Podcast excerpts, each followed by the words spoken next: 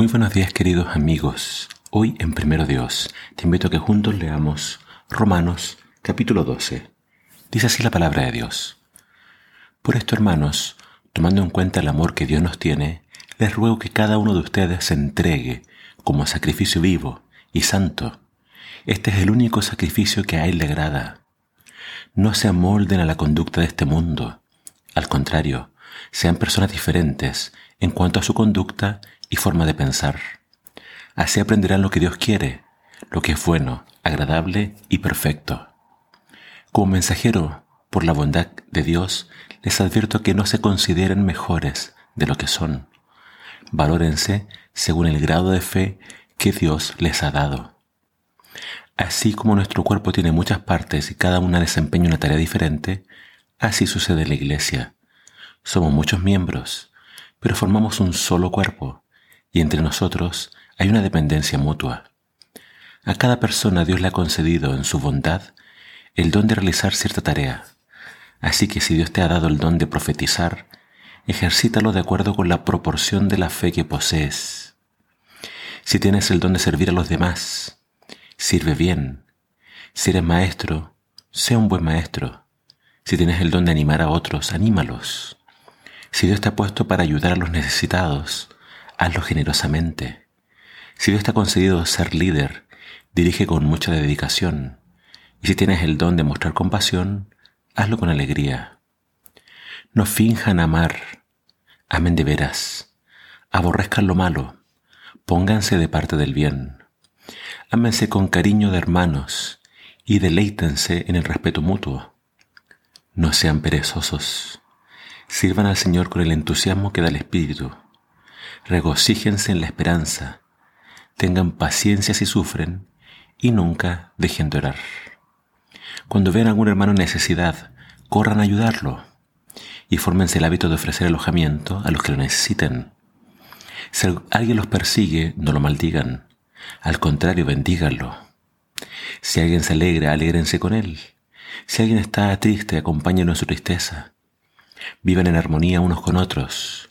No sean arrogantes, sino traten como iguales a la gente humilde, y no se hagan como que lo saben todo. Nunca le paguen a nadie mal por mal. Al contrario, busquen hacerles el bien a todos. Procuren en lo que sea posible estar en paz con todo el mundo. Queridos hermanos, nunca tomen venganza, sino déjensela a Dios, porque así está escrito. A mí me corresponde vengarme yo le daré su pago a, quien, a cada quien, dice el Señor. Y también está escrito, dale de comer a tu enemigo, si está hambriento, y si tiene sed, dale de beber. Así se avergonzará de lo que te ha hecho. No te dejes pues vencer por el mal, sino vence el mal haciendo el bien. De toda la teología que Pablo ha estado dando a la iglesia en los capítulos anteriores, el capítulo 12 ahora es un capítulo honestamente práctico y nos habla de cómo debe vivir un cristiano. Y comienza con estas palabras eh, muy interesantes. Nos invita a ofrecer nuestro cuerpo como un sacrificio vivo. También nos habla de la mente, dice, no se amolden a este mundo, a su conducta, sino que habla de una renovación en la mente, en la conducta y a aprender a hacer la voluntad de Dios, que es agradable, perfecta y buena. Entonces, eh, el Evangelio tiene que llevarnos a vivir una vida diferente. El Evangelio tiene que llevarnos a actuar de forma diferente. Y en lo que viene después en adelante, comienza hablando acerca del orgullo. Nos invita a no pensar de nosotros más de lo que debemos pensar. Tampoco pensemos menos eh, se nos invita al equilibrio, a, una sana perspectiva de quiénes somos. El Evangelio nunca debe volvernos personas arrogantes que se sienten mejores que el resto. También en una parte de acá decía, no creas saberlo todo. Eh, la humildad entonces va a reconocer las limitaciones, va a reconocer que todavía no somos perfectos y nos va a ayudar entonces a relacionarnos bien con todo el mundo. Eh, se nos invita entonces a servirnos unos a otros, a usar los dones espirituales, a amarnos, a ser pacientes, a no vengarnos, Acá tenemos entonces muchas instrucciones de cómo vivir la vida cristiana, cómo relacionarnos entre nosotros. Para Pablo es muy importante la unidad de la iglesia.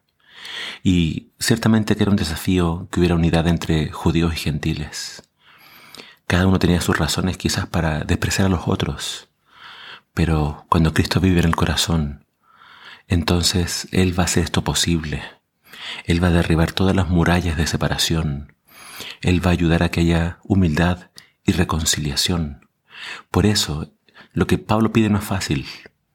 Pero si yo entrego mi cuerpo en sacrificio vivo, si yo estoy dispuesto a morir al yo, si yo estoy dispuesto a servir de todo corazón a Dios, tengo que también estar dispuesto a servir a mis hermanos, a amarlos, a respetarlos y en cuanto dependa de mí, hacer todo lo posible por estar en paz.